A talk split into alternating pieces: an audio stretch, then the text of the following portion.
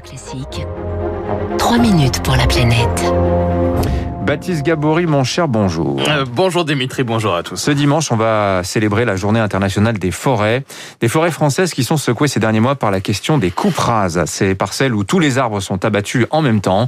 De plus en plus d'habitants, d'amoureux de la nature se dressent contre cette pratique euh, qui, selon eux, prend de l'ampleur. Oui, notamment dans le Morvan, donc en Bourgogne-Franche-Comté. Ici, habitants et militants dénoncent l'accélération ces dernières années des coupes rases de feuillus, donc de chênes, de hêtres qui boulent bouleversent le paysage de leur forêt.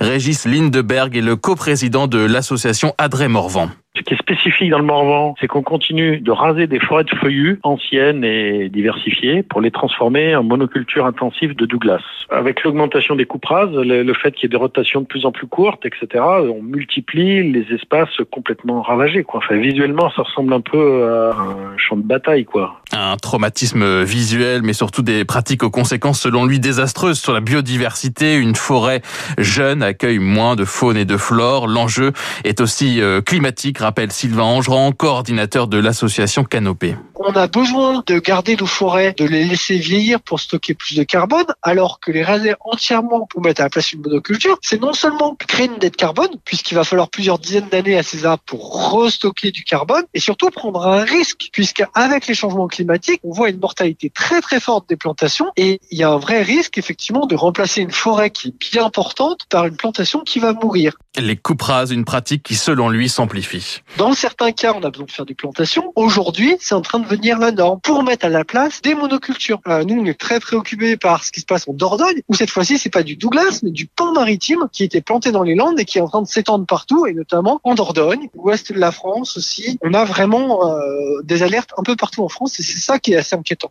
Ces coupes rases, Antoine Damécourt préfère lui les appeler les coupes de renouvellement. Elles sont nécessaires, euh, selon lui, dans certains cas de gestion forestière. Antoine Damécourt, Sylvie dans la Sarthe et président de France Silva qui regroupe les syndicats de propriétaires forestiers. Quand un peuplement est complètement régulier, ben quand il arrive à âge d'exploitabilité, on l'abat et on le renouvelle ou par une régénération naturelle ou par une régénération artificielle parce que euh, on voit il y a des zones dans lesquelles l'essence installée ne correspond plus forcément à l'essence d'avenir, en particulier en matière de réchauffement climatique. Si on veut avoir les belles futaies qu'on a aujourd'hui et qu'on admire, c'est parce qu'elles ont été renouvelées à un moment donné. Antoine Damécourt qui rappelle par ailleurs que le bois coupé quand il sert à la construction continue de stocker du carbone.